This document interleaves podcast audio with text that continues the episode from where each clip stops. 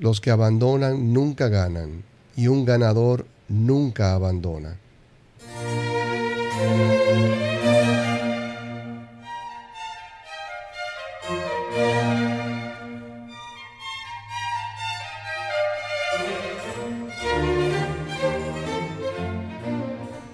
¿Qué tal amigos? De nuevo por aquí para presentarles un interesantísimo episodio.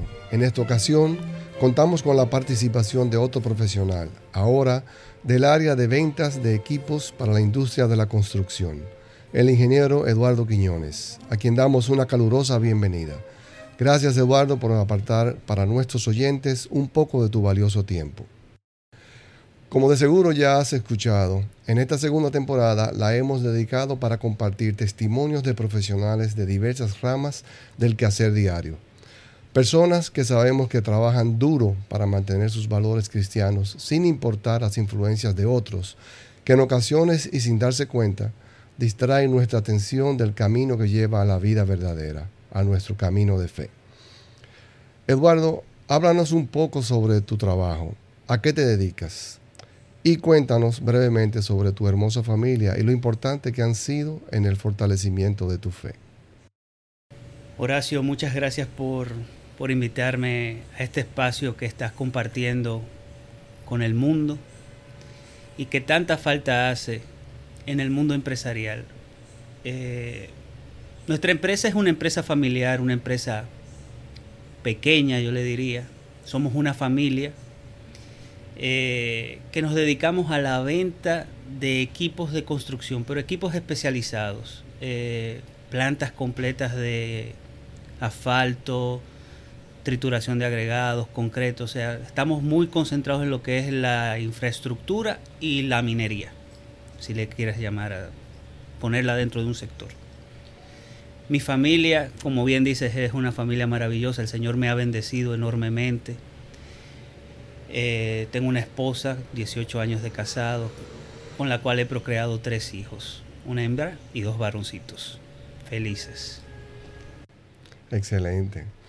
Eduardo, muchas personas piensan que en el camino de la santidad es para sacerdotes o religiosas. Entienden que para los laicos es prácticamente imposible lograr la santidad aún teniendo numerosos ejemplos de matrimonios, esposas, madres, esposos, hijos e incluso familias enteras que siguiendo el ejemplo de otros santos y el mismo Jesucristo, nuestro modelo por excelencia, han podido llevar una vida dedicada al servicio de los demás con sencillez, humildad y una genuina entrega a nuestro Dios. Deseo que nuestros oyentes sepan que es posible y que aunque la santidad no es algo a lo que llegamos de la noche a la mañana, porque ciertamente requiere de mucho trabajo y tiempo, pero estamos llamados a ella. El mismo Jesucristo nos llama a la santidad a través del apóstol San Pedro, cuando nos dice en su primera carta del versículo 14 al 16, como hijos obedientes, no os amoldéis a las apetencias de antes del tiempo de vuestra ignorancia, más bien, Así como el que os ha llamado es santo, así también vosotros sed santos en toda vuestra conducta. Como está escrito, seréis santos porque yo soy santo. Consciente de que el camino de la santidad, dependiendo del ambiente y las personas con las que nos relacionamos, puede ser un camino lleno de obstáculos, te pregunto, ¿cómo vives tu fe en el trabajo?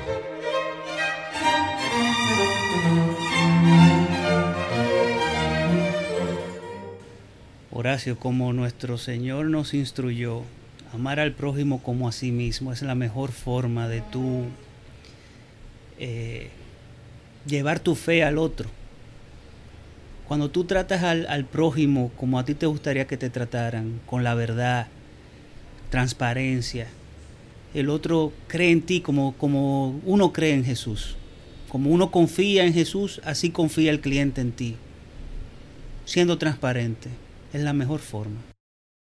Y y esa actitud, esa forma de comportarse en un ambiente laboral donde estás lidiando y relacionándote día a día con personas diversas eh, de toda naturaleza, desde obreros, secretarias, mensajeros, clientes, Eh, ¿Cuáles dirías tú que son los principales obstáculos que te dificultan, o sea, que tal como, se, como lo dice el nombre, obstáculos, que obstaculizan el tú comportarte, el tú llevar a cabo esa, esa forma de ser?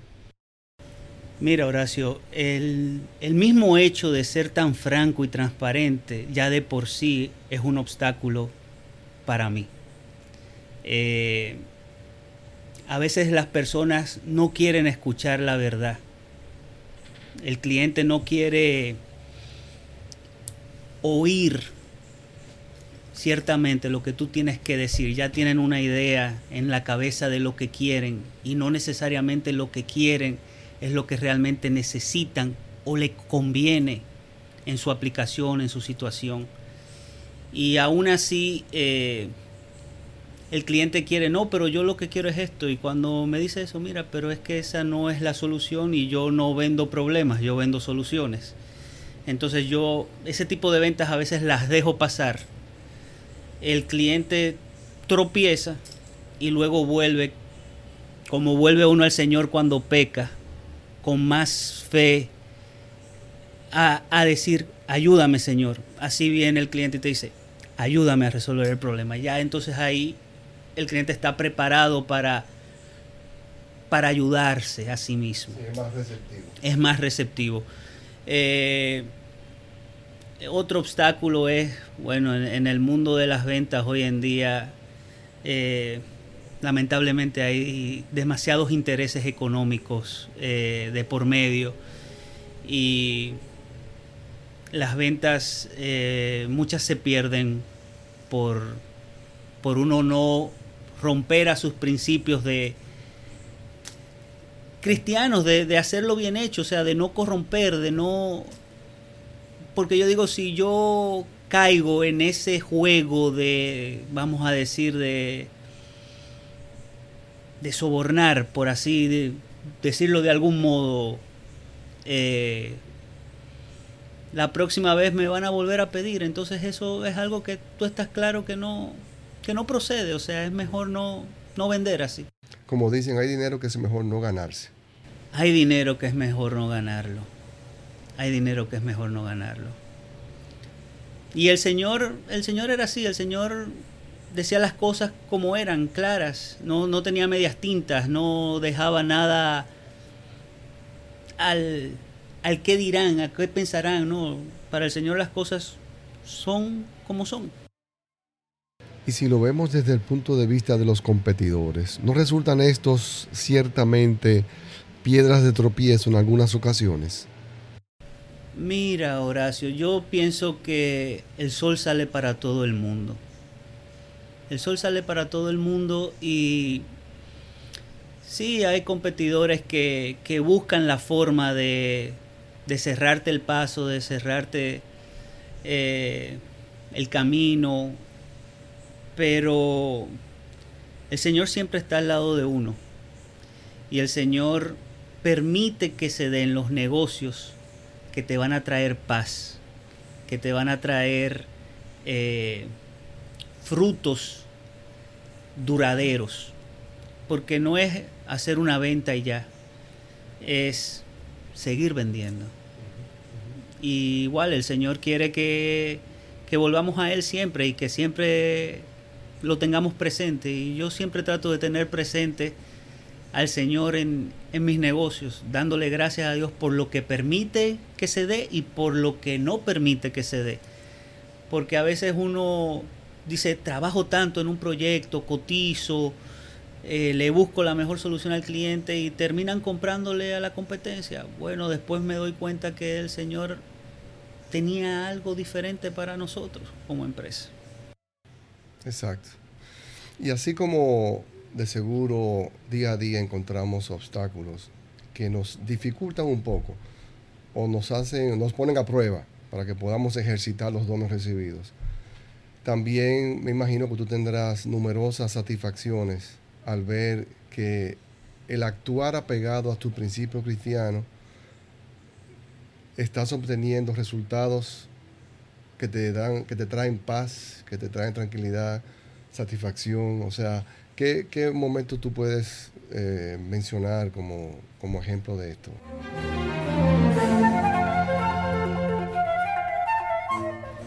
Horacio, mira, la mayor satisfacción que yo he encontrado en mi trabajo y con mi forma de actuar eh, son las amistades que he creado.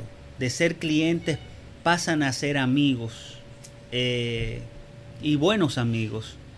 Gente que sabe poner a un lado lo que es el negocio de lo que es la amistad. Y mientras estamos en negocios, estamos en negocios, pero tan pronto tú pasas la página y tú puedes tener una relación de amistad con ese mismo cliente, ese respeto mutuo que se crea, esa relación que se crea, es más fuerte aún. Y eso hace que la competencia le sea más difícil entrar. Entonces, cuando yo gano verdaderamente un, un cliente, un amigo, al cual le resuelvo un problema, le traigo beneficios a su empresa, a su negocio, le soy rentable, no importa lo que yo le cobre, no importa lo que valga mi equipo, lógico, dentro de un margen razonable con la competencia, se inclinan a favor de uno, o sea, están dispuestos a pagar ese plus por la asesoría que uno le da, por la calidad del equipo que uno le vende, por el tiempo, por el servicio que uno ofrece postventa, etcétera. Pero como satisfacción personal te diría que las amistades que he creado a lo largo de los años. Y es que también los clientes, cuando se ven tratados por un ejecutivo de ventas de esa forma, o sea, con transparencia, con honestidad, con integridad, ellos ya no lo ven como un vendedor, lo ven como un asesor en realidad, es como parte de su equipo de trabajo. Y es lo que yo eh, en mi vida laboral he tratado de, de, inculcarle eso. Cada vez que he tenido la oportunidad de dirigir equipos de venta, he enfatizado muchísimo en eso porque creo mucho en eso. O sea, no que no sean, yo siempre les pedía, no sean vendedores, sean asesores. Porque a veces lo que al cliente le conviene no es lo que mayor margen de beneficio te va a dar a ti como vendedor, pero te crea una relación a largo plazo. Es eso que buscan solamente el beneficio económico y los grandes márgenes. Ganan clientes de corto plazo. O sea, ese cliente cuando se dé cuenta que en realidad fue timado, no va a volver donde ese vendedor, no lo va a buscar.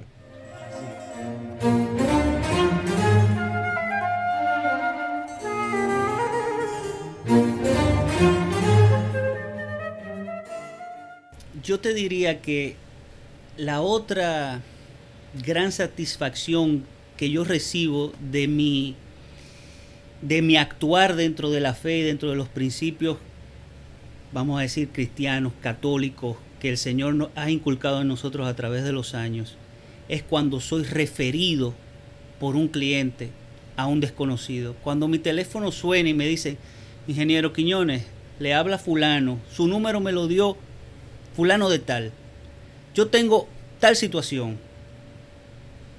Cuando yo recibo esa llamada de que un cliente me ha referido a otro, esa es una gran satisfacción. Igual, o sea, yo me imagino que, que es como cuando el Señor decía, vengan que yo les aliviaré, o sea, refiere un hermano tuyo a Cristo. Cuando tú, cuando tú traes a alguien al Señor, la satisfacción que siente el Señor debe ser como la que siento yo cuando, cuando me refieren, o sea, se siente bien. Exacto, eso debe ser como un premio. Para personas íntegras, eso debe ser como haberse sacado la loto casi. Y un ejemplo para todo el que trabaja contigo, o sea, todo el que, el que evidencia esto, eh, el que lo vive a tu alrededor, también se ve influenciado por esto y trata de imitarlo, o sea, porque nadie quiere imitar lo malo, todos queremos imitar lo bueno. Y cuando ven los frutos que, obtienes al, comportarte de esa forma con tus clientes y relacionados, evidentemente debe ser un gran motivador también para el equipo eh, que te rodea día a día en la oficina. Viendo y que ya estamos al final de nuestro episodio, no puedo dejar pasar la oportunidad para que nuestros oyentes se nutran de tres consejos que tú les darías a los empresarios de hoy para enfrentar los retos de estos tiempos, manteniéndose firme en sus valores, ¿cuáles serían? El primero que les diría es que que piensen que su empresa es como la barca y que no puede tener, no puede hacerle falta a Jesús en la barca. Siempre hay que tener a Jesús al frente. Jesús es que lleva el negocio familiar nuestro. Dios lleva, lleva las riendas del negocio, es quien nos dirige las decisiones que tomamos en, familia, vamos a decirlo así.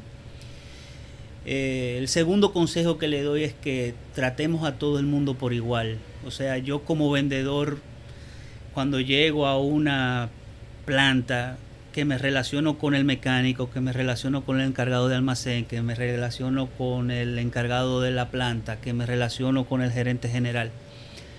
A todos los trato de igual manera, como a mí me gustaría que ellos me trataran. Y eso me abre puertas, porque si tú solamente tratas bien a los de arriba, el de abajo te corta el camino, te pone las piedras para que no llegues, o sea, le da tu información a la competencia, puede hacer cualquier cosa. O sea, yo me he dado cuenta que hay que ser humildes y hay que ser empático con todo tipo de gente. Con todo tipo de gente. De todo el mundo se puede aprender. Yo he aprendido mucho, mucho, mucho. Cuando tenemos problemas técnicos con un equipo, con una maquinaria. Del que limpia la máquina, del que engrasa la máquina, a veces te da la luz que tú necesitas o te, o te muestra cuál fue el problema, de dónde vino el problema. O sea, es increíble la cantidad de información que te dan las otras personas cuando tú lo involucras. Lo involucras y, le haces ver que, que su opinión es válida. ¿Y la tercera? Como tercer consejo, nunca perdamos el camino. Si estamos convencidos de que el Señor tiene cosas buenas para nosotros, no hagamos lo mal hecho. Que si en ese momento no se dio, es porque el Señor tiene algo mejor para nosotros. Si ese proyecto no se dio, si esa venta no se dio, eh, era porque no convenía. Y aceptarlo, aceptar la voluntad del Señor. Una cosa es aceptar la voluntad del Señor luego de tú haber luchado. Porque yo digo que las cosas, cuando el Señor quiere que sucedan, fluyen, se dan. No importan los obstáculos que hayan, tú los resuelves. De alguna forma se resuelven. Ahora, cuando tú te empecinas en algo y tú ves que no se dio y le buscas otra vuelta y no se dio, o sea, llévate la seña. O sea, el Señor quiere algo diferente para ti. Igual quiere algo diferente para tu empresa, para tu negocio, para tu gente. O sea que en cierta forma hay que estar atentos también, atentos a... Siempre, siempre hay que hay que tener los ojos puestos en el Señor. Y el corazón. Y el corazón para escuchar lo que Él quiere decirte. Gracias Eduardo, de verdad tus palabras eh, a mí me han ayudado muchísimo y estoy casi 100% seguro que a nuestros oyentes también. Espero que tu vida siga siendo bendecida abundantemente y que las ventas que te lleguen sean las que el Señor tiene guardadas para ti. Amén, que así sea Horacio, igual para ti. Gracias por tu invitación.